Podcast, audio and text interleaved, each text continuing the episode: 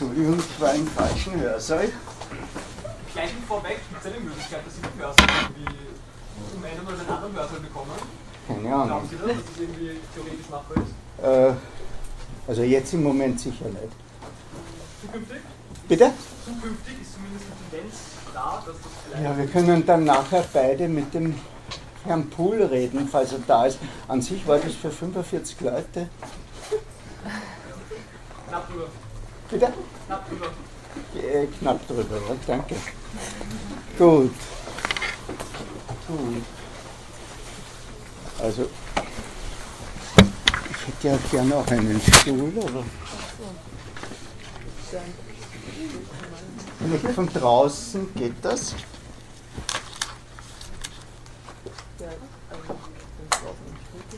Draußen ist auch keiner, naja gut.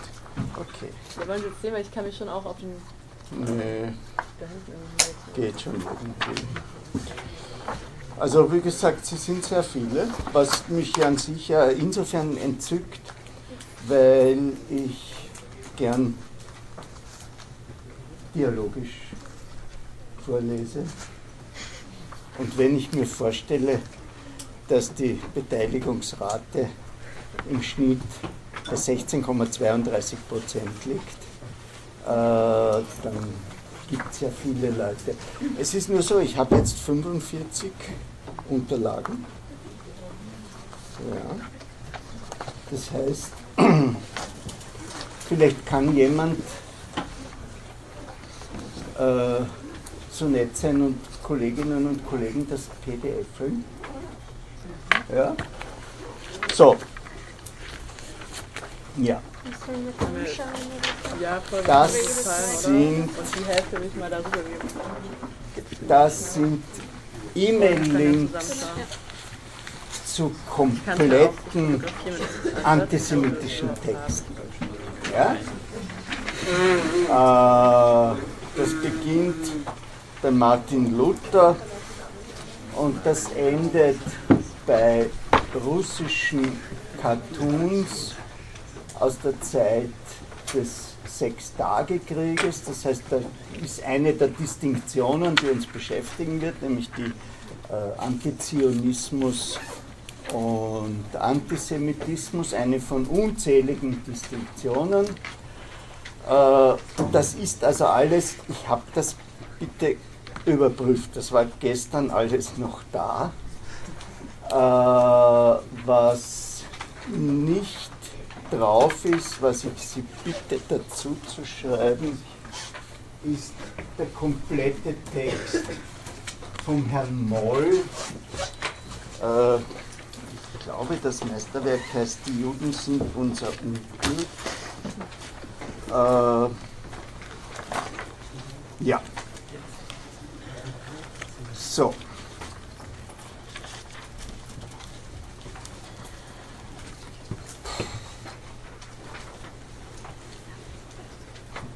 Warum mache ich das? Es gibt so viele pauschale Erklärungen zu Antisemitismus, die alle irgendwo was Wahres haben. Ja, was ich, äh, der Götz Ali, der ein interessantes Buch geschrieben hat, äh, warum die Deutschen, warum die Juden, sagt ja, in der Mitte des 19. Jahrhunderts hat sich eine Fülle von Einwanderern wirtschaftlich durchgesetzt, weil sie mobil waren, weil sie vernetzt waren und das hat den Neid produziert. Und darauf führt er das zurück. Das ist ohne Zweifel eine richtige Beobachtung, aber sie reicht nicht als monokausale Begründung. Also wenn ich daneben stelle, die Erlösungsfantasien, die manche äh, Antisemiten hatten oder äh, die Rassetheorie, dann geht es irgendwo nicht so zusammen. Äh, Daniel Goldhagen, das Buch heißt auf Deutsch ganz gewöhnliche Deutsche, schreibt ein annihilatorischer. Was heißt das? auf Vernichtung zielender. Antisemitismus sei der Kern der deutschen Geistesgeschichte seit, ich weiß nicht, 200 Jahren. Also Wasserflaschen vergessen. Gut. Äh, ja, schön. Aber wie ist das mit Martin Luther zum Beispiel, den Johnson, ein eminenter Historiker des Judentums, den ersten modernen Antisemiten nennt. Der, der geht nicht rein in die 200 Jahre äh, von Daniel Goldhagen. Also da ist irgendetwas. Ja, ohne Zweifel äh, ist das äh, eine, das Buch von Simmel, das war der erste psychoanalytische Kongress 1942 mit den Kreiden, heißt Antisemitism a Social Disease, gibt es wohl auch auf Deutsch. Äh, ja, ohne Zweifel ist das eine soziale Krankheit, aber eine Krankheit, die sich in einer sehr verschiedenen Art und Weise äußert. Das heißt, wir werden sicherlich eine Art Geschichte des Antisemitismus hier machen. Äh, wir werden uns aber auch auf die Argumente der Antisemiten einlassen. Also wir werden nicht so von außen, ja, ist die Sündenbock-Theorie oder, oder Außenseiter oder sonst etwas, sondern äh, wir werden uns fragen, es ist das, wenn Sie sich das überlegen, äh, im Grunde einer und da kommen wir schon zu einer Distinktion, die uns beschäftigen wird, nämlich der Distinktion Anti-Judaismus und Antisemitismus. Aber es ist das eine der ältesten kollektiven politischen Emotionen, die es gibt. Ja? Und äh, das ist nicht nur so, dass da die Psychologie oder die Ökonomie interveniert, sondern da intervenieren auch die Künste. Gerhard Scheid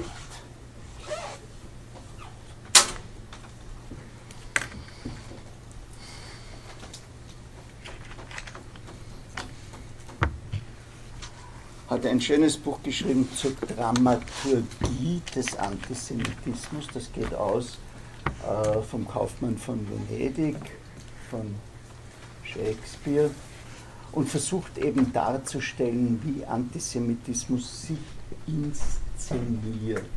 Ja? Äh, was mir jetzt einfällt, ist die Inszenierung des Antisemiten als Opfer oder die Inszenierung als äh, gefährdeter äh, als überlegener und ähnliches. Sicherlich kommt es im Endeffekt auf das hinaus, was Lessing in seinem Nathan den Weisen, den Tempelherr, sagen lässt, tut nichts, der Jude wird verbrannt. Aber er wird mit sehr verschiedenen Argumenten verbrannt. Ja? Also wenn ich Ihnen nur ein Beispiel für, für Denkarbeit und gleichzeitig Paradoxes nennen darf, das, zu dem wir später dann noch genauer kommen werden. Da gab es äh, die, die Sozialdarwinisten. Ja, und da gab es auch eine, eine spezielle Richtung sozusagen, äh, die mit dem Degenerationsbegriff gearbeitet hat. Und das Interessante ist, in unserem Bereich waren die gespalten. Die einen haben gesagt, dass die Juden sind eine nervöse, äh, degenerierte Rasse, daher ist Rassenmischung ein Mittel, mit dem sie die Rasse der blonden Krieger beschädigen möchten, daher müssen sie vertrieben, vernichtet etc. werden. Die anderen haben eigentlich das Gegenteil gesagt. Die haben gesagt, wir verfolgen die seit 900 Jahren und es haben nur die Besten überlebt. Wir, also die Antisemiten, sind ein heroisches Volk von Kriegern. Wir haben uns wechselseitig ausgerottet. Daher sind wir jetzt in der Schlussphase, sind wir in der Phase des Entscheidungskampfes. Also wir, die prinzipiell Heroischen, stehen denen, die sozialdarwinistisch unsere Verfolgung überlebt haben und dadurch gestärkt wurden. Das ist von zwei verschiedenen Ecken das gleiche Ergebnis. Ja? Und das Interessante ist, äh, dass beide Ergebnisse jetzt nicht der Biertisch waren oder sonst etwas, ja? sondern das war die Universität. Also äh, ein Buch wie Geschlecht, Geschlecht und Charakter von Otto Weininger, kennt den wer? Ja. Wenn uns was erzählen, was belegt. Ich habe es noch nicht gelesen, erst bestellt, das Buch. Äh, ist aber im Netz, ja, und nur das Kapitel Jude. Da ist ein größeres Stück, danke. Äh,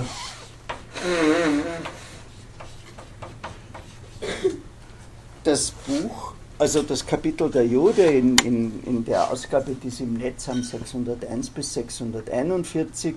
Also ich rate Ihnen, lesen Sie das nicht ganz, die Bücher. Ja? Zum Beispiel der Chamberlain, die Grundlagen des 19. Jahrhunderts, der kommt immer wieder auf den Punkt zurück, das 20. Jahrhundert wird das Jahrhundert des definitiven Rassenkrieges sein.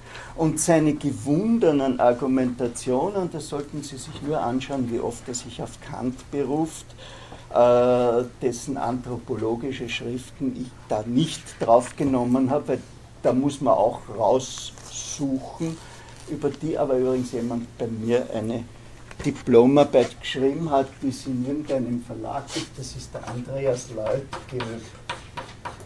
Hat einen Botschaften Titel Kant und Reuss, die Anfänge des Antisemitismus in der klassischen Philosophie oder sonst etwas.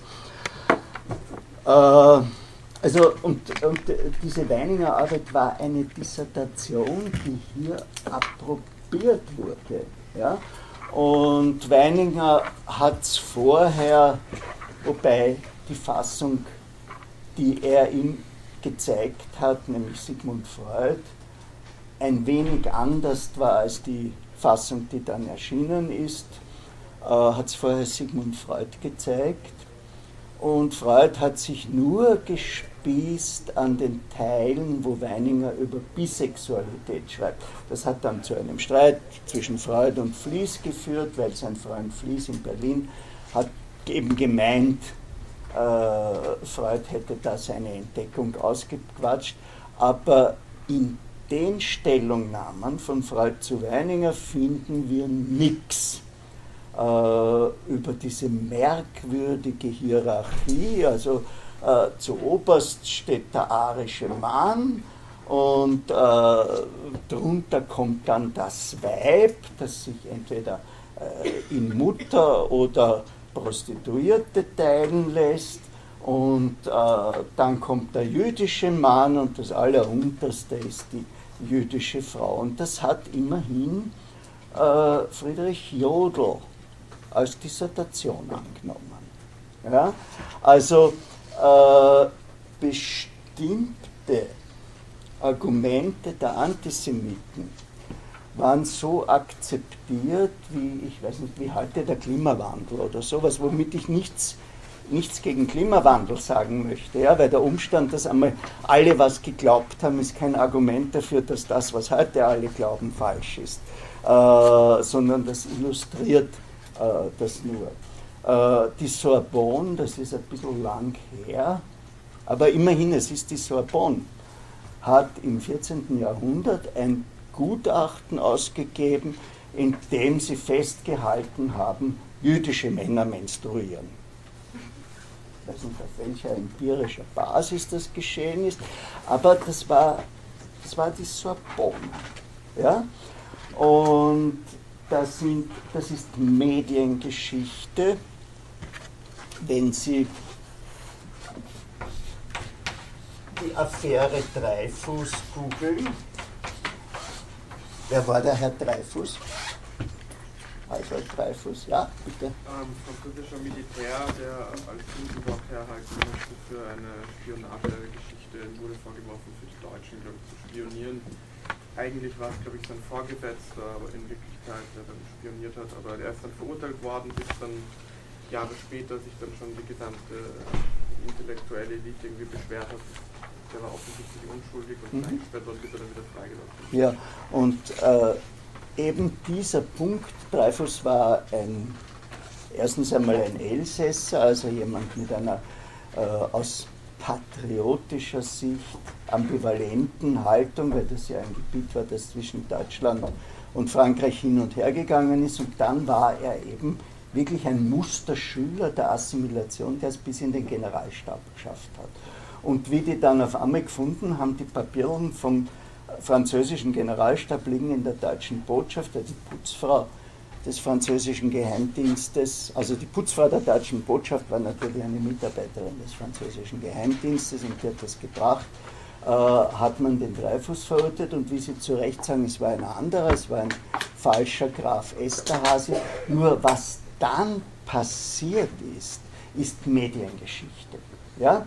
Also äh, wenn Sie dieser Aspekt interessiert, äh, die Leute, die gegen das Urteil aufgetreten sind, hießen Revisionisten. Übrigens ist in der Zeit der Begriff Intellektueller entstanden. Das war äh, ein negatives Heterostereotyp. Also es war ein Schimpfwort für die Leute, die in Bibliotheken und Labors sitzen und nichts vom Leben verstehen, das dann zu einem positiven Autostereotyp geworden ist. Und, und einer von denen war Emile Solar, der dieses berühmte Manifest gerichtet hat, und das hat zu bürgerkriegsähnlichen Zuständen in der französischen Publizistik geführt. Und äh, wenn Sie sich anschauen, was der Herr Drummond der eine Zeitschrift La France Juive äh, herausgegeben hat, was da für ungeheure Karikaturen sind. Und äh, wenn Sie selbst noch äh, in die russische Revolution gehen, wer war da? Wladimir Majakowski. Also es war ein eigentlich sehr toller äh, russischer Dichter, der sich 29 dann als der stalinistische Turn war und man weggegangen ist von der Moderne, selbst getötet hat. Und äh, der unter anderem auch äh, grafische Fenster, sogenannte Roster-Fenster zur Volksaufklärung gemacht hat. Und da sind sie überall die kleinen, dicken Kapitalisten mit dem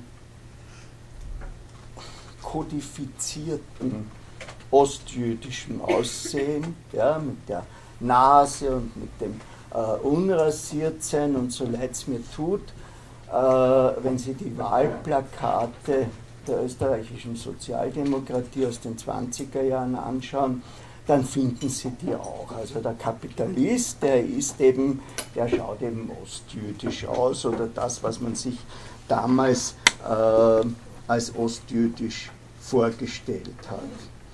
Ja, also äh, da hängt eigentlich alles drinnen. Ja? Äh, da hängt natürlich der Film drinnen, antisemitische Filme. Hm? Die Rothschilds? Oder? Gibt es einen Film? Die Rothschilds? Ah, den kenne ich nicht. Aha, ich habe jetzt mehr auf Jud Süß zum Beispiel angespielt, ja. Oder das ist nicht antisemitisch, aber äh, da ja sozusagen der Probelauf für die Shoah äh, die Tötung Behinderter war, äh, da gab es einen, da gab's einen Film und, und es gab eben diesen berüchtigten Süß von Veit Harlan.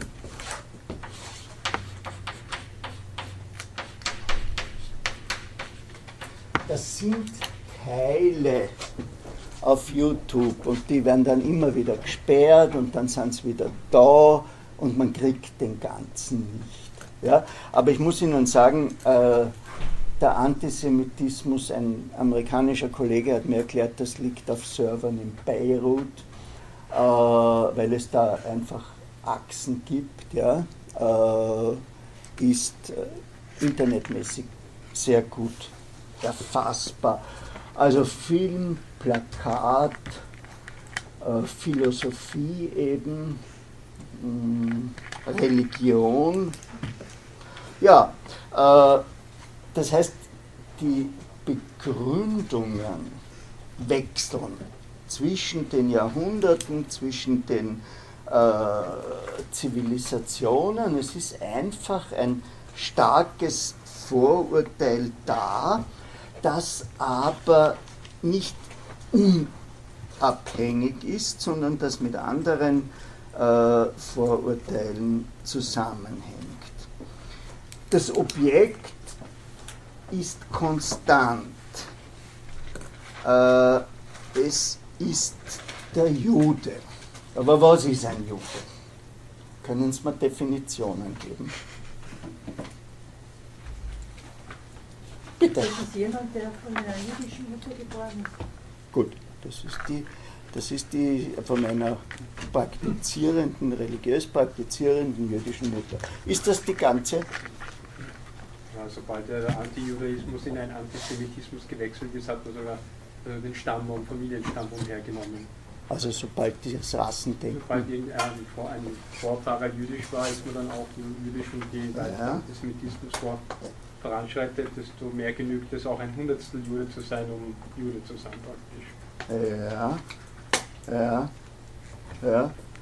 Und warum haben die Nazis dann so Schwierigkeiten gehabt, die wirklich sie nicht auskannt, ja? äh, was jetzt wirklich ein Jude ist?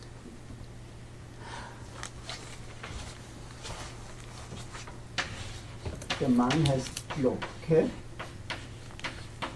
hat nach 45 eine wunderbare Karriere gemacht als Kabinettschef des deutschen, kann man das Licht andrehen, äh, des deutschen Bundeskanzlers Adenauer. Ich glaube, das ist besser. Wenn man sich schon mit so einem zwielichtigen Thema beschäftigt, äh, dann ist äh, Erleuchtung ganz gut. Äh, und der war der Herausgeber eines Kommentars, wir werden uns damit ausführlich beschäftigen, mit den Reichsbürgergesetzen. Und der hat sieben Bände. Ja? Äh, mein Lieblingsfall. In vielen Anführungszeichen. Ja, weil er die ganze Absurdität zeigt und weil er, weil er wirklich etwas Unlösbares hat. Da ist die blonde Gretel. Ja?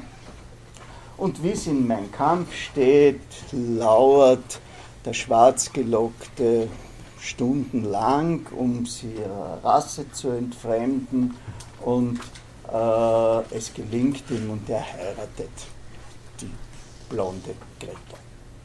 Und die blonde Gretel ist eine konservative Frau. Sie nimmt die Religion ihres Mannes an. Ja? Das heißt, sie wird religiös zur Jüdin. Die blonde Gretel ist aber auch clever und nach drei Monaten Ehe durchschaut sie,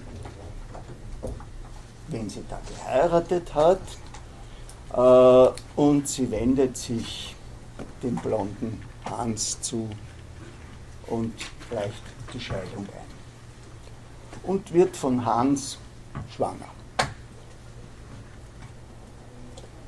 Sie ist geschieden und nach dem Nürnberger Reichsbürgergesetz sind sowohl sie wie auch ihr Kind jüdisch. Weil das gibt es auch in Österreich, die legale Assumption gilt, dass ein Kind, das eine bestimmte Zeit nach einer Scheidung geboren wurde, als ein eheliches Kind gewertet wird. Ja? Also das ist, nur, das ist nur eines von zahlreichen äh, Beispielen aus dieser Zeit äh, und äh, ist eben ein Beispiel für die Schwierigkeit, auch für die Schwierigkeit, mit dem Rassenbegriff vorzugehen. Wer von Ihnen war schon in Tel Aviv? Ja, ja. Sind Ihnen aufgefallen die äthiopischen Einwanderer? Sind schwarz. Ja?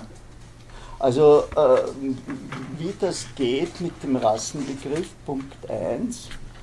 Äh, Punkt 2, die Geschichte, dass das Judentum nicht missionarisiert hätte, dürfte nicht haltbar sein. Bis zu einem bestimmten Zeitpunkt, und da gibt es Streitigkeiten, wurde missionarisiert. Ja? Das heißt, die Argumente dafür, es ist eigentlich eine Religion und was auch immer Rasse ist, äh, ist bestreitbar, äh, sind sehr fragwürdig. Sie wissen, dass der Europarat und ich glaube auch eine UNO-Organisation äh, sich gegen den Rassenbegriff ausgesprochen hat. Interessanterweise gibt es ihn wieder. Kennt jemand diese Geschichte? Es gibt eine, eine Race-Based Medicine. Äh, 1964, so die Geschichte. In einem Spital in Harlem äh, hat ein Schwarzer irgendwie durchgedreht und ein junger Assistenzarzt hat ihm, was weiß ich, wie heißen diese Beruhigungspulver? Ah, na wie auch immer, hat ihm halt eins gegeben. Äh, und der ist zusammengefallen. Und die Kollegen haben ihm gesagt, bist du wahnsinnig? Einem Schwarzen darfst du nur ein halbes geben. Bei denen wirkt das anders. Und seit diesem Zeitpunkt haben wir, so wie wir eine Gender-Based Medicine haben und eine Child-Based Medicine und allmählich darauf kommen, äh, dass, dass, dass wir an Erwachsenen und an Männern weitgehend testen, nicht so richtig ist. Allmählich schleicht sich da trotz dieser 99,9999 ,99 Prozent äh, Ähnlichkeit schleicht sich da wieder äh, der Rassenbegriff ein.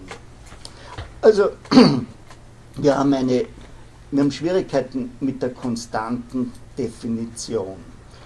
Äh, wir haben auch Schwierigkeiten mit dem Sinn des Wortes Antisemit. Ja? Also was heißt das Anti?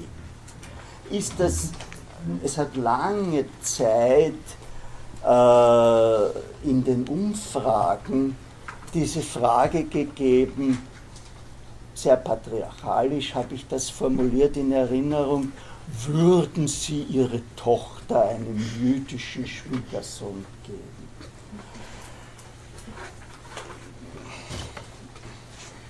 Ich weiß nicht, welche Schlüsse diese merkwürdige Frage äh, zulässt. Ja?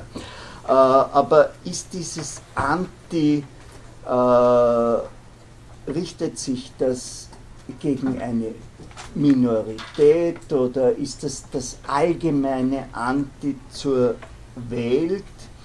Äh, und vor allem hat das Anti nicht auch ein Pro.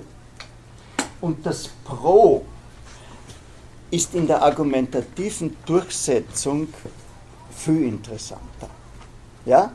Also das Pro ist sozusagen das Versprechen.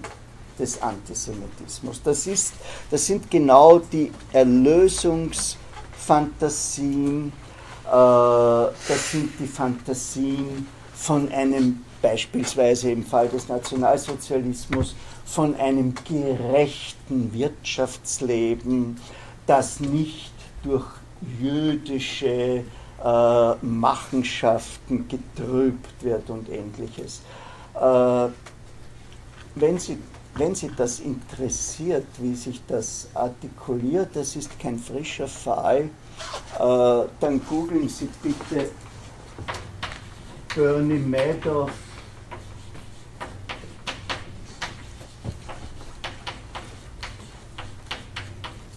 Und dann fügen Sie das Wort Jew dazu. Wissen Sie, wer der Bernie Madoff war?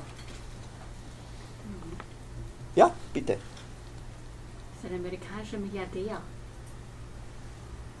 Ja, möglich, dass er Milliarden gehabt hat. Also, er hat ein Pyramidenspiel organisiert. Ja, also er hat ungeheure Geldmengen eingesammelt, hat sie angeblich investiert und in Wirklichkeit hat gut ausgezahlt am Anfang ja, und in Wirklichkeit nur von dem ausgezahlt, was er reinkriegt hat und wahrscheinlich auch äh, saftige, saftige Dings äh, einkassiert. Und äh, wenn, Sie, wenn Sie das wenn Sie Bernie Madoff Jew googeln, Sie kommen auf ungeheure Sachen, ja, auf, auf ungeheure Statements, die äh, jede wirtschaftliche Ungerechtigkeit mit äh, dem Begriff des äh, Juden äh, in Verbindung bringen. Wenn wir schon bei diesen Beispielen sind, googeln Sie, ist auch nicht mehr ganz frisch, googeln Sie 9-11 Jew, aber das wissen Sie eh alle, nicht? Dass angeblich die 2600 Menschen mit einem jüdischen Hintergrund, die in den Twin Towers äh, gearbeitet haben, alle nicht zur Arbeit gekommen sind, weil es da Mossad oder ich weiß nicht wer äh, gewesen ist, der seine Leute äh, natürlich vorgewarnt hat.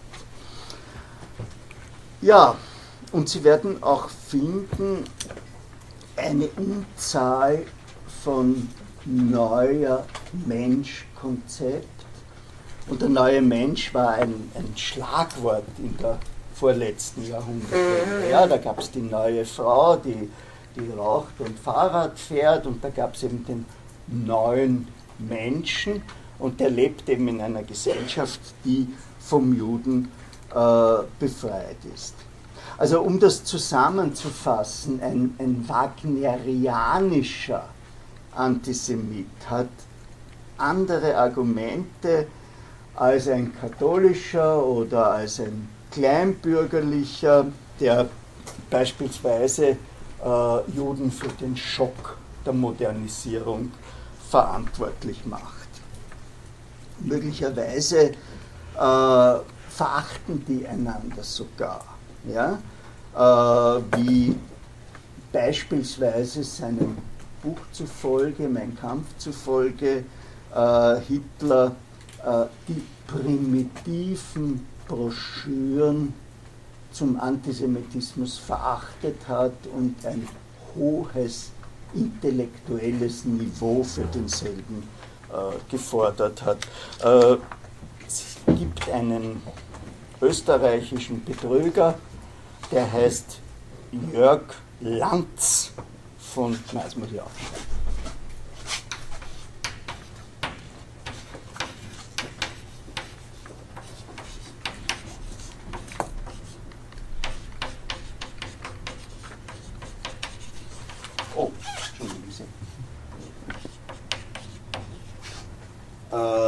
der Wilfried Daim, der vor kurzem gestorben ist, vergessen Sie ihn, hatte noch die Möglichkeit, den zu interviewen und hat ein Buch über ihn herausgebracht, der Mann, der Hitler die Ideen gab. Und der hat tatsächlich äh, solche Broschüren, die auch in den Tabaktrafiken äh, verkauft wurden, mit dem Titel Ostara Zeitschrift für Blondhaarige und Mannesrechtler. Äh, und der war eben ein, ein Betrüger und Hitler hat ihm Schreibverbot gegeben und Lanz von Liebenfels hat es eben darauf zurückgeführt, dass Hitler seine Imitation äh, verleugnen wollte, wenn ich sagte, er ist Betrüger.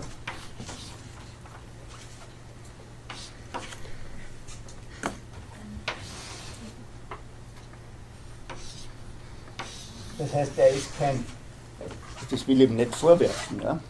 Er ist kein deutscher Lanz, sondern er ist halt kroatischer oder slowenischer, weiß nicht, Lanz mit einem C äh, am Ende.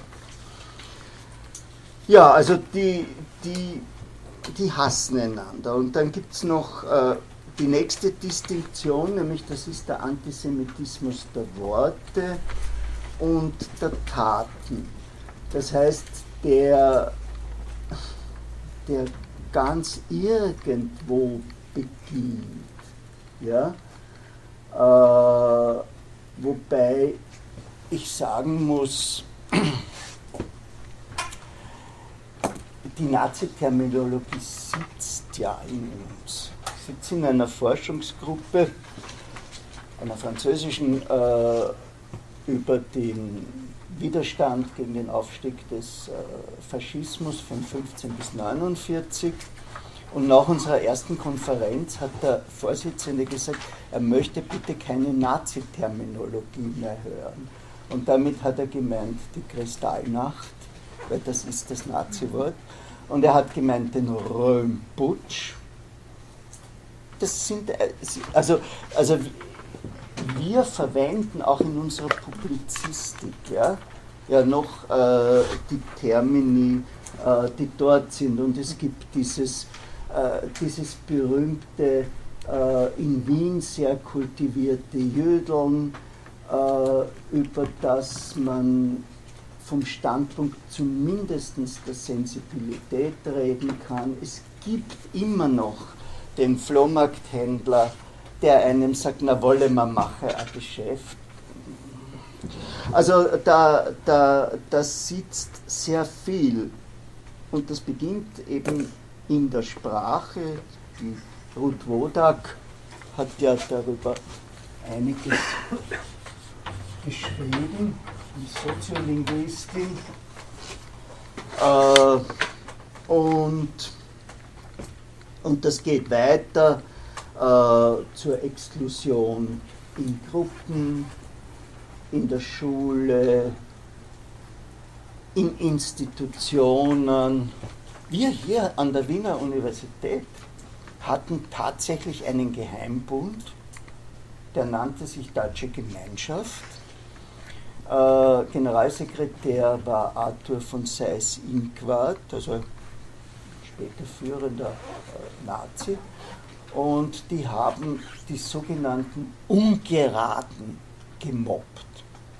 Also wenn Sie sich fragen, warum Hans Kelsen wie der Professor Taras Borodajkiewicz gesagt hat, es ist so wunderschön, dass sehr viele prominente österreichische Antisemiten dem Namen nach einen Einwanderungshintergrund haben. Ja?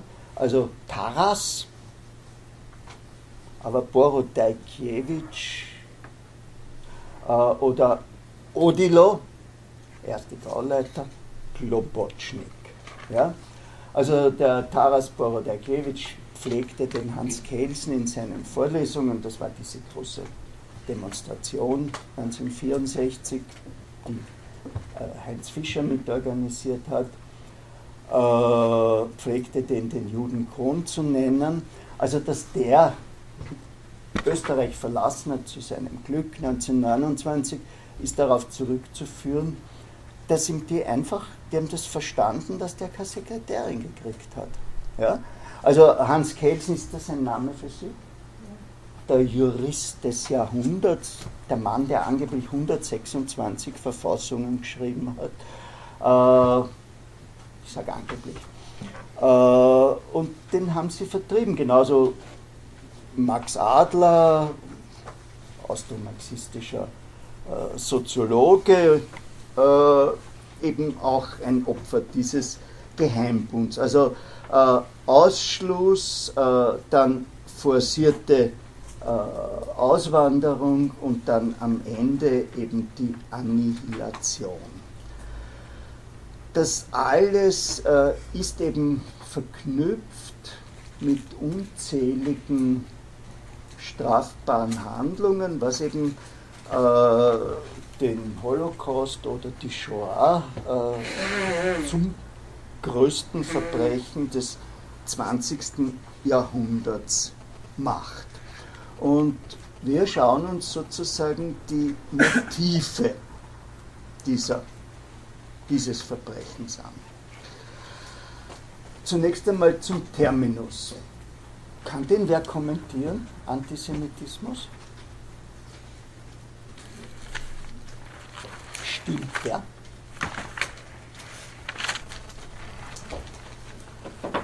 Was sind Semiten? Ja. Also eigentlich wollte man es nur mal für, für die Sprachgruppe der semitischen. Genau, also Sprachgruppen. Als Sprachgruppe, genau. Und wer gehört da auch dazu? Ja, ja, ganz genau. Also dieser Neologismus äh, ist völlig daneben. Ja? Äh, erfunden äh, hat den eben äh, ein Herr Wilhelm Marr, habe ich nicht da verschrieben, habe ich mal geschrieben, äh, Marr, den Sie bitte, wo Sie sich bitte auch äh, den Link haben, der steht nicht auf dem Zettel drauf, äh, der Sieg des Germanentums über das, über das Sieg, nein, der, Sieg, der Weg zum Sieg des Germanentums über das äh, Judentum.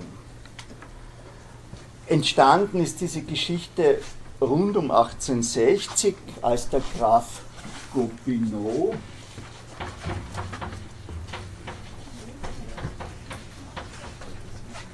eine Hierarchie der Rassen festgestellt hat und damit das alte Paradigma. Es ist entweder eine religiöse Frage oder eine kulturelle Frage äh, rausgekippt hat. Über den Gobineau werden wir sprechen, der hat die Erfahrung gemacht, die, ich weiß es nicht, ähm, diejenigen von Ihnen, die schon Weltreisende waren, vielleicht auch gemacht haben im Gepäck, geht es in manchen Ländern schneller äh, als in anderen. Ja, und es gibt in manchen Ländern eine äh, endemische Unpünktlichkeit und Unzuverlässigkeit, die ein Bestandteil der dortigen Kultur ist. Nur Gobineau hat nach diesen Kriterien äh, sozusagen Rassen auf ihre äh, Effizienz sich angeschaut. Äh, es folgte eben diese Idee, dass es eine, mit der wir uns ausführlich beschäftigen werden, dass es eine arische Rasse gibt. Kein Mensch weiß, woher die kommt. Da gibt es wirklich sehr verschiedene Erklärungen. Äh, und dass es eben eine semitische Rasse gibt, die ihr untergeordnet ist.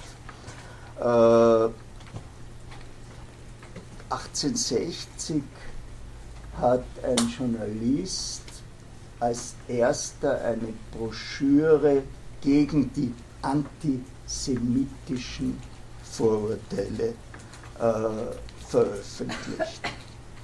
Und äh, es folgte der Heinrich von Treitschke. Ist der jemand ein Begriff? Ja. Äh, da geht es einer von denen, die was so die Kulturgeschichte erfunden Ja, haben. ja. Ähm, war gleich Unterzeichner von dem Manifest der 93, Ja, glaube ich, ja. Aufruf von Kulturwelt. Ja. Und hat so diesen Slogan äh, geprägt, der Jude ist unser Unglück. Ja, also der Treitschke war wer? Ja, der hat in der Liga gespielt, in der der Hans Mommsen gespielt hat. Äh, in der, der, nein, nicht Hans Mommsen. Hans Mommsen ist der Historiker des Antisemitismus. Wie hieß der römische Geschichte Mommsen, Wilhelm? Gut. Also in der der Mommsen, der die vierbändige römische Geschichte geschrieben hat, gespielt hat. Äh, der war also ein, wie der Kollege sagt, Kulturhistoriker, der war einer, äh, der wirtschaftliche Fakten in die Kulturgeschichte reingenommen hat. Also der war wer. Und äh, bei Treitschke war es das erste Mal die Angewohnheit, äh, semitisch synonym mit jüdisch äh, zu setzen. Ja? Äh, und äh, seit damals, also seit äh, Wilhelm Maar, ist das eben ein anerkannter Begriff für Gegnerschaft gegen, in Anführungszeichen gesetzt, Juden. Wir haben vorhin gehört, ein Jude äh, ist äh, der Sohn einer jüdischen Mutter. Wir haben gehört, das ist eine religiöse Frage. Und dann gibt es eben noch den Punkt, äh, Jude ist jemand mit einem jüdischen Hintergrund. Ich weiß nicht, ob Sie in diesen zahlreichen Dokumentationen äh, über die Ära Kreisky das schon gesehen haben, wenn man den Bruno Kreisky darauf angesprochen hat. Der ist wirklich wütend geworden. Ja? Äh, und hat einmal den schönen Satz gesagt, äh, meine Familie ist seit 200 Jahren hier, äh, da ist ihre noch irgendwo am Baum gesessen oder so. Ich kann mich für die Wahrheit dieser äh, Anekdote nicht verbürgen. Äh, und äh, er hat natürlich insofern recht, weil die Labelung von jemand als Juden missachtet das Selbstbestimmungsrecht das, des Ichs, das zur Moderne dazugehört. Ja?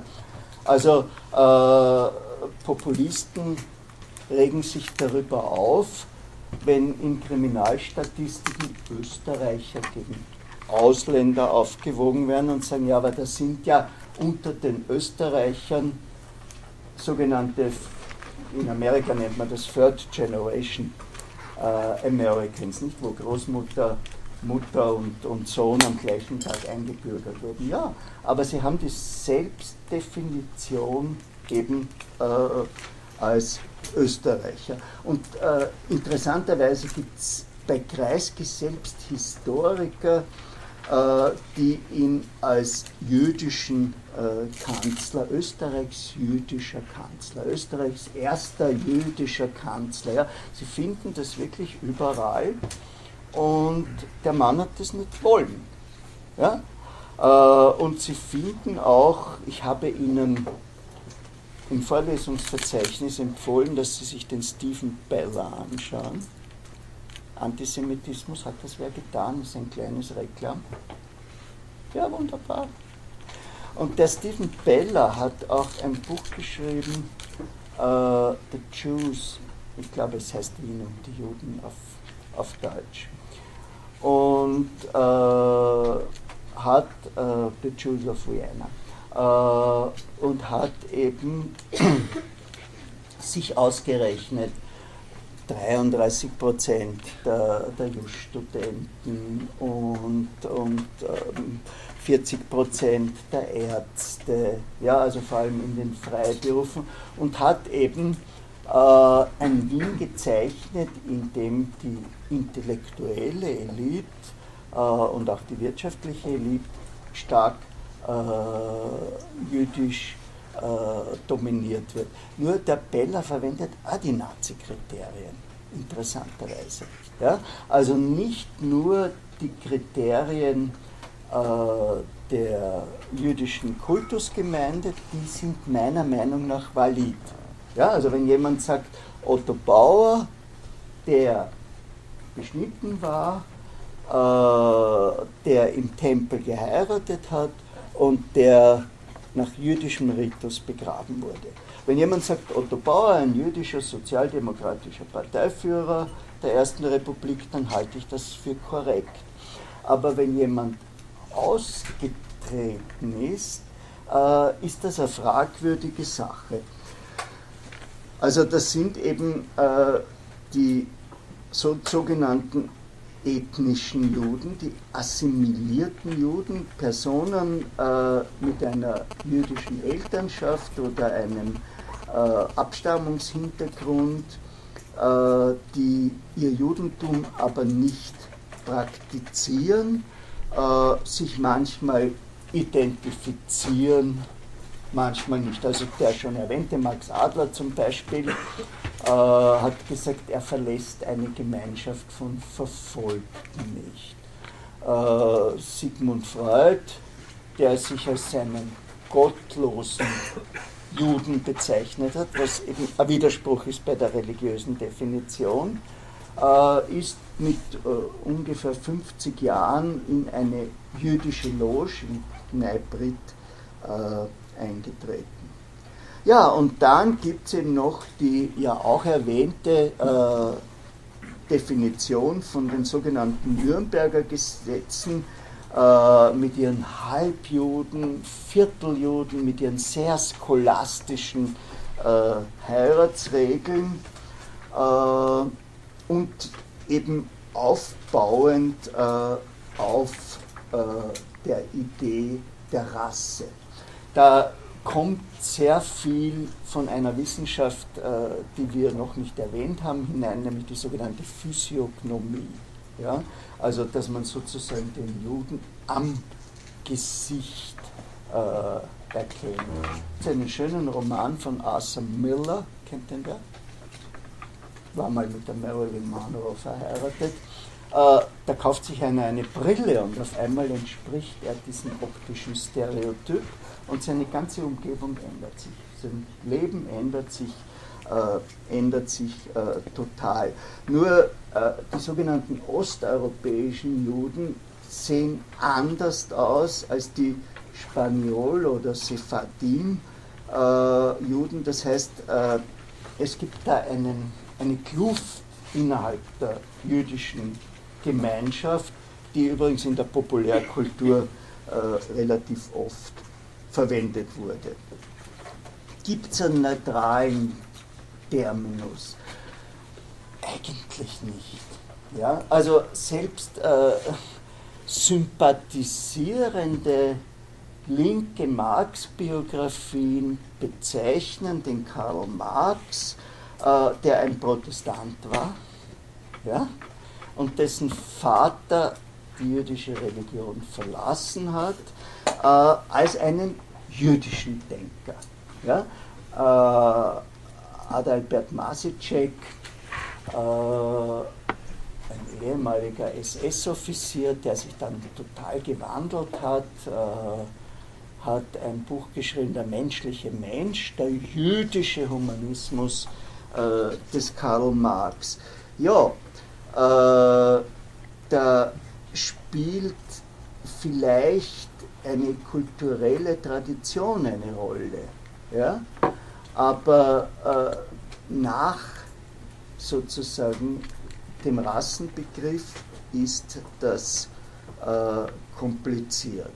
Oder die nächste Frage, ist Israel ein jüdischer Staat? Israel hat eine äh, starke arabische äh, Minorität. Ja? Also äh, es scheint mir, dass der Diskurs, der generelle Diskurs äh, einer nicht absicherbaren Definition folgt, äh, eine Person, die entweder die Selbstdefinition hat, dazu gehört das Praktizierende, äh, oder in ihrer Familiengeschichte einen Link sozusagen äh, zum Judentum hat. Aber das Schönste zu dieser Frage hat eigentlich Jean-Paul Sartre, den kennen Sie, gesagt. Er hat ein Buch geschrieben, Reflexion sur la question juive, und da schreibt er, nur der Antisemit weiß, was ein Jude ist.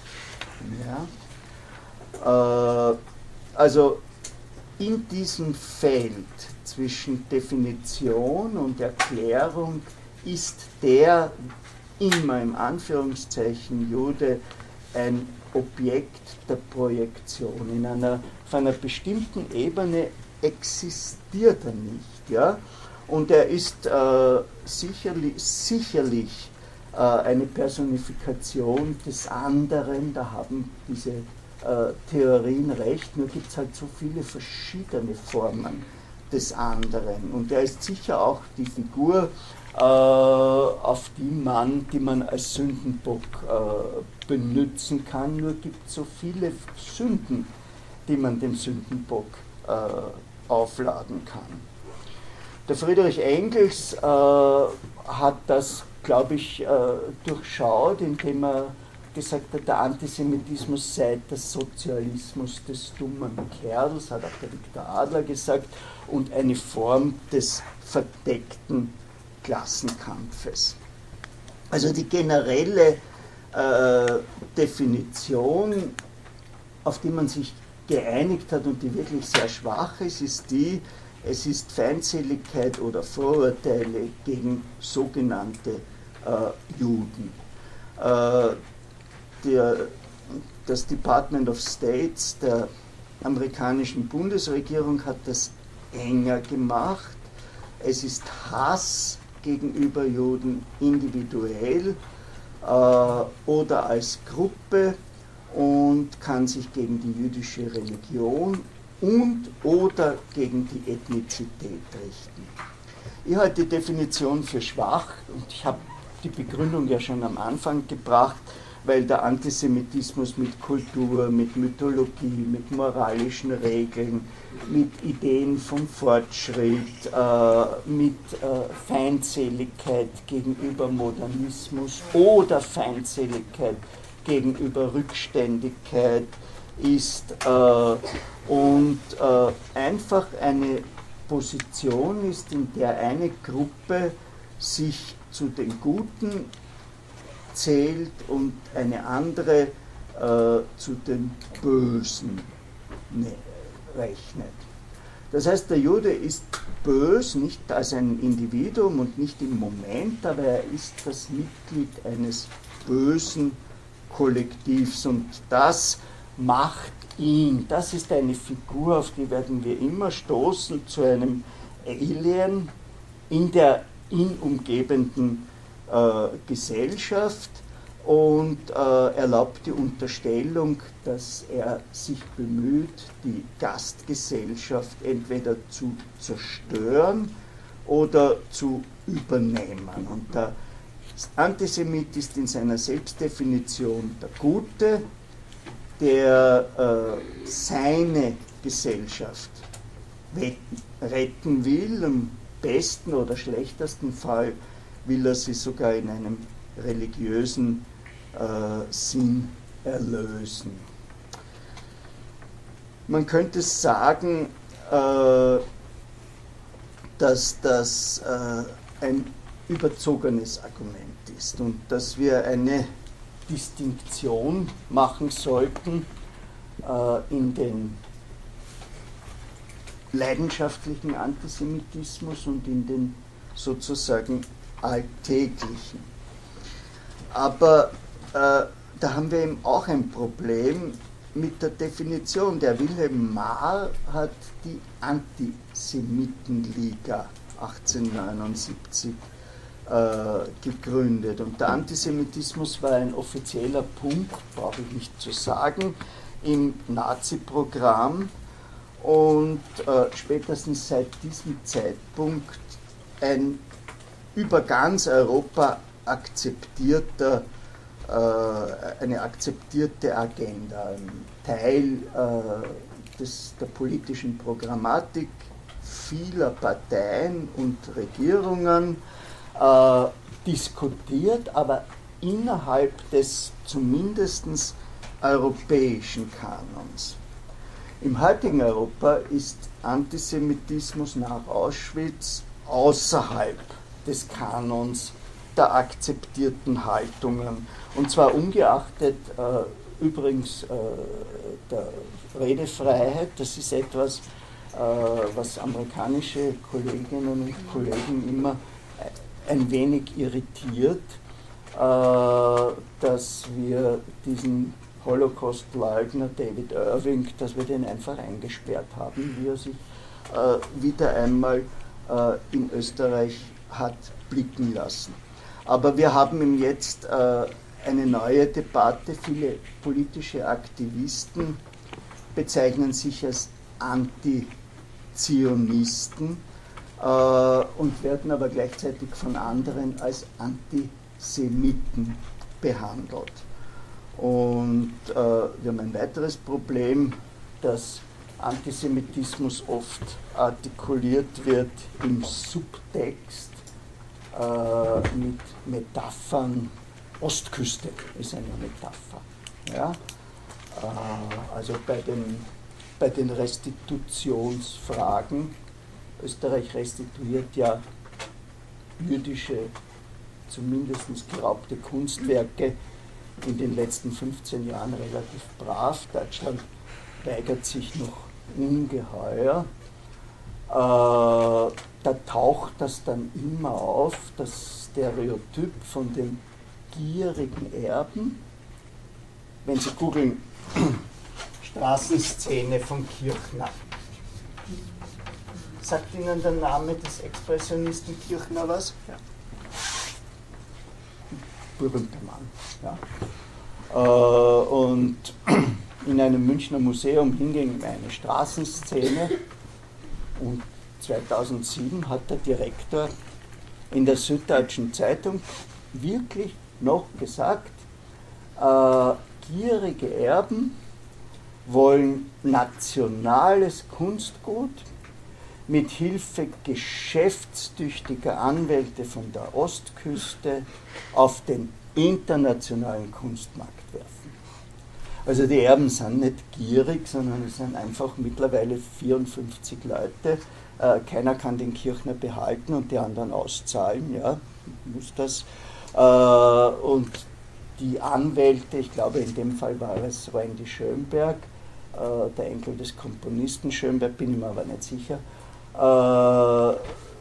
sind halt deswegen spezialisiert, weil, weil es diese Weigerung gibt und dass es dann am Kunstmarkt landet, wie die goldene Adele, äh, die das Belvedere zurückgeben musste, ja, das ist eben der Platz, wo das äh, am ehesten geht. Ja, und dann gibt es noch zwei andere Distinktionen und die sind ungeheuer schwierig, äh, nämlich die Position des Antijudaismus. Wenn Sie der interessiert, googeln Sie den Kevin Langmore. Der hat eine sozusagen kulturhistorische Querschnittanalyse gemacht äh, wo er den Antijudaismus als die notwendige Vorbereitung des Antisemitismus äh, bezeichnet und ihn definiert als eine totale oder teilweise äh, Opposition gegenüber den jüdischen und den Juden als ihren Anhängern bei, äh, es ist Englisch, äh, von Leuten, die ein konkurrierendes System von Glauben und äh, Praktiken als untergeordnet verstehen. Und äh, Langmar sagt, äh, Antijudaismus ist eben immer mit übertriebenen Beschuldigungen gegen Juden verbunden, die möglicherweise einen, ein Teilchen von Wahrheit äh, enthalten, während äh, Antisemitismus hat nicht einmal diese kleine Wahrheitspflicht. Ja? Also die politischen Konsequenzen bei Langmore sind die, dass er den sogenannten Antizionismus als Antisemitismus begreift ja? Äh, und, und, und sagt, die, die Situation in Israel ist tatsächlich unerfreulich, aber äh, wenn er sich auf politische Argumentationen einlässt, dann sagt er, es war ein Krieg um Territorien. Äh, der israelische Satiriker Ephraim Kishon hat das in einem Buchtitel formuliert, Sorry, we won.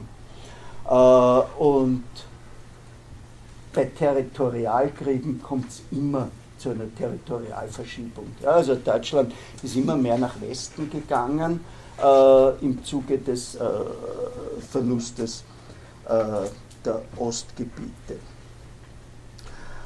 In jedem Fall existiert Antisemitismus und Antijudaismus nebeneinander äh, seit dem 12. Jahrhundert und das Wichtige ist, dass es im Antijudaismus keine rassische Komponente gibt. Ja?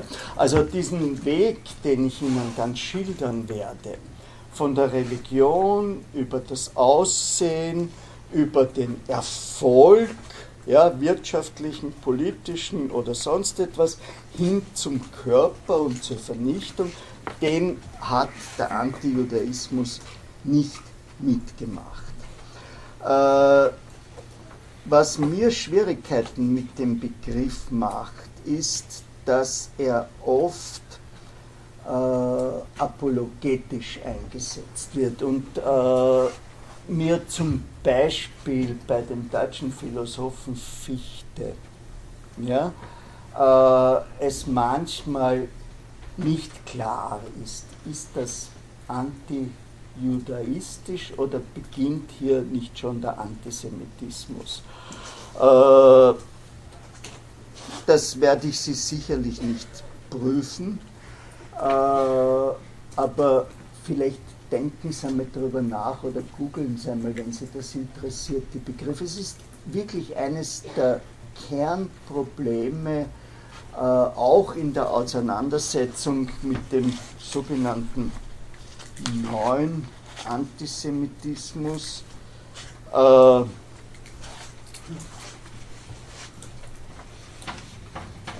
gut in dem Zusammenhang ist die Deborah Dwork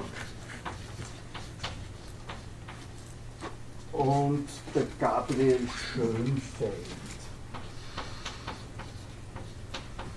Sie heißt The New Antisemitism und Schönfeld heißt The Return of Antisemitism.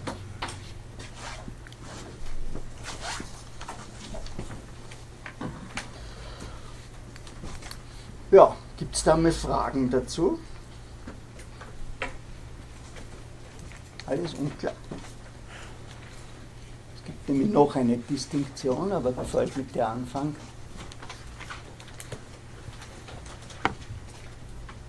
Gut.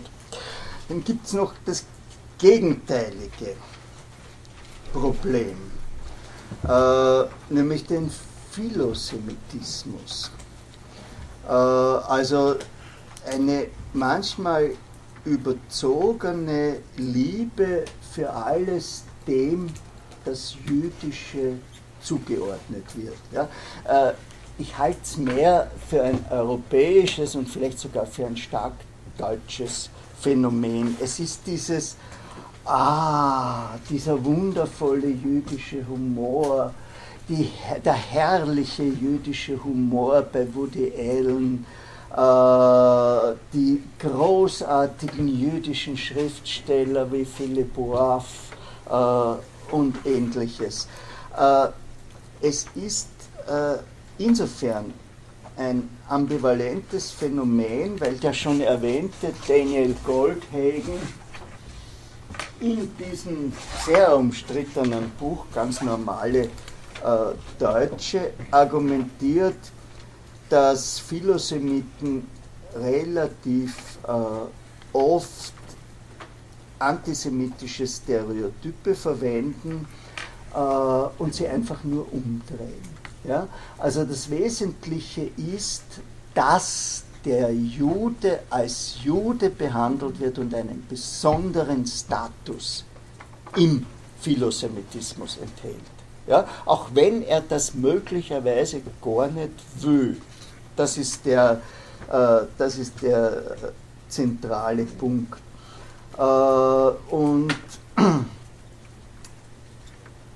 die die Argumentation, äh, die der Norman Finkelstein, den ich eh schon aufgeschrieben habe, hier verwendet, ist, äh, die Antisemi es, im Antisemitismus gibt es den Zwang, über Juden zu sprechen, äh, und der wird im Philosemitismus umgedreht in positive äh, Eigenschaften.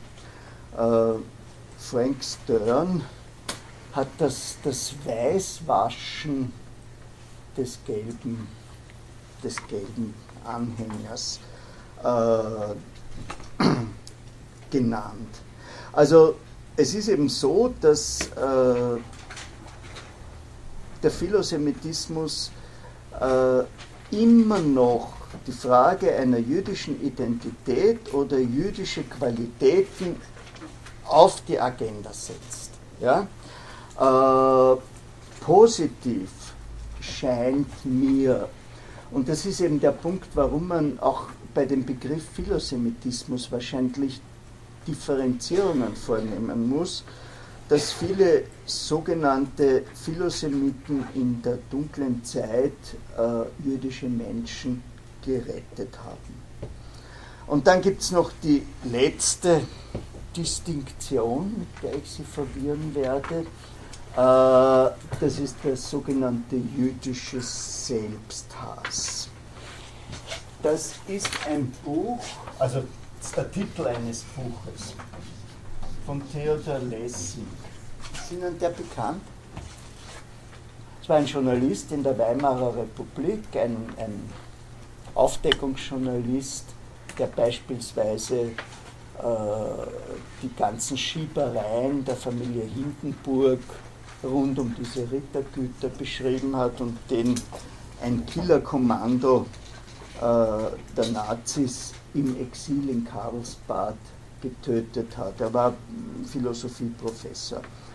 Und der hat ein Buch geschrieben mit diesem Titel, äh, in dem er den schon erwähnten Otto Weininger behandelt, dann Karl Kraus, bei dem es furchtbar bösartige Bemerkungen über jüdische Menschen, berühmt seine Auseinandersetzung äh, mit Heinrich Heine, die ein bisschen anknüpft, ohne dass der zitiert wird, an die Argumentationskette, die Richard Wagner in das Judentum in der äh, Musik äh, entwickelt. Äh, und bei Lessing kommt dann noch dazu die Idee äh, einer äh, jüdischen Minderwertigkeit, äh, die Idee vom Krieg als einer jüdisch-kapitalistischen Verschwörung. Das ist etwas, was Karl Kraus wirklich geschrieben hat. Ja, Karl Kraus, Herausgeber der Fackel. Ja? Gut. Ich, ich, ich weiß das nicht. Ja, das ist das Problem, weil das kulturelle Gedächtnis immer kürzer wird. Äh, und durch die Fülle von Informationen äh, entsteht, wenn man so etwas macht, eine Unsicherheit darüber, welches Beispiel kennt wer noch. Ja? Also, äh, wenn man zum Beispiel sagt, die Michael Douglas-Filme, Basic Instinct und, und, uh, Fatal Attraction uh, sind, und, und uh, Rose War sind gute Illustrationen des abrahamitischen Frauenbildes, dann kann man gar nicht mehr, mehr sicher sein, dass ein Publikum, ich meine jetzt hier die 20-Jährigen, äh, das irgendwann einmal im Nachtprogramm gesehen hat. Ja? Also bestimmte Beispiele tippen nicht mehr und gerade der Karl Kraus ist ein bisschen im Wegrutschen. Ja? Deswegen äh, meine Unsicherheit. Also beim, beim Selbsthass kommt das vor, äh, dass Juden einfach die Argumente von Antisemiten übernehmen. Äh, das hat übrigens auch der Begründer des Zionismus, Theodor Herzl, getan, der ja einen sehr komplizierten Weg zum Zionismus gegangen ist.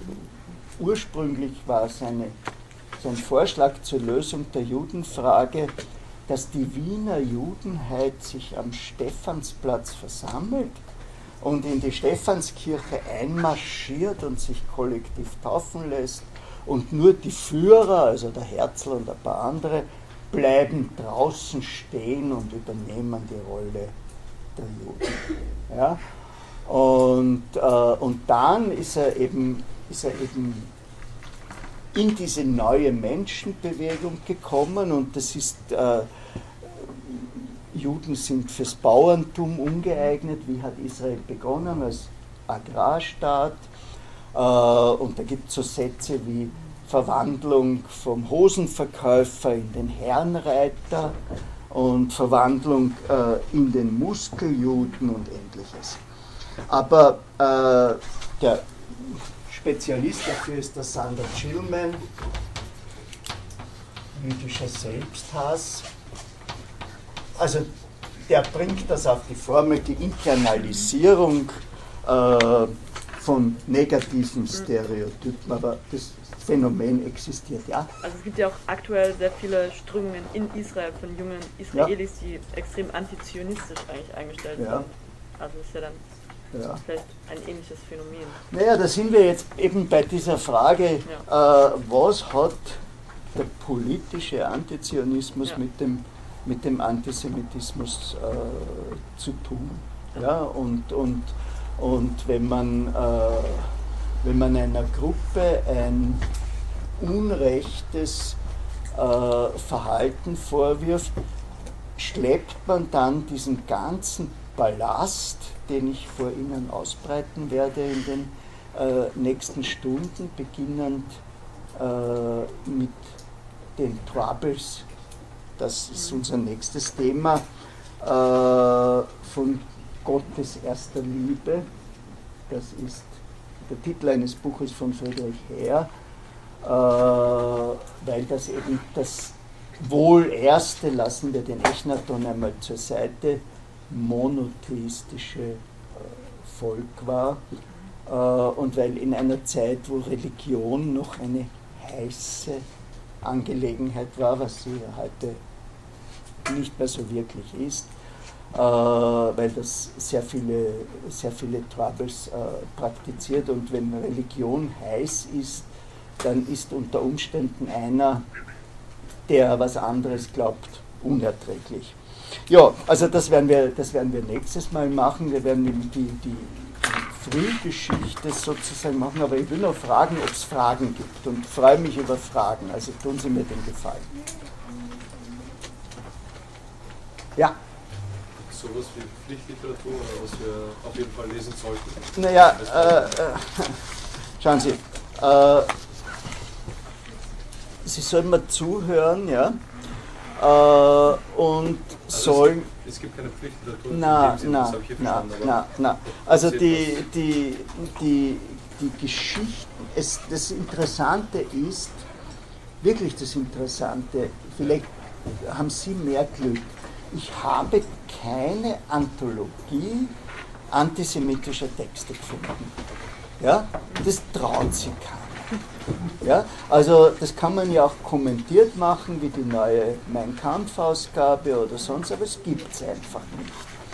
Äh, und Sie haben hier diese Links, äh, die, die, das können Sie nicht lesen, was da steht. Ja? Also die, die Ostara-Hefte, äh, die sind immer mehrfach erschienen, aber das sind 140 Hefte. Ja?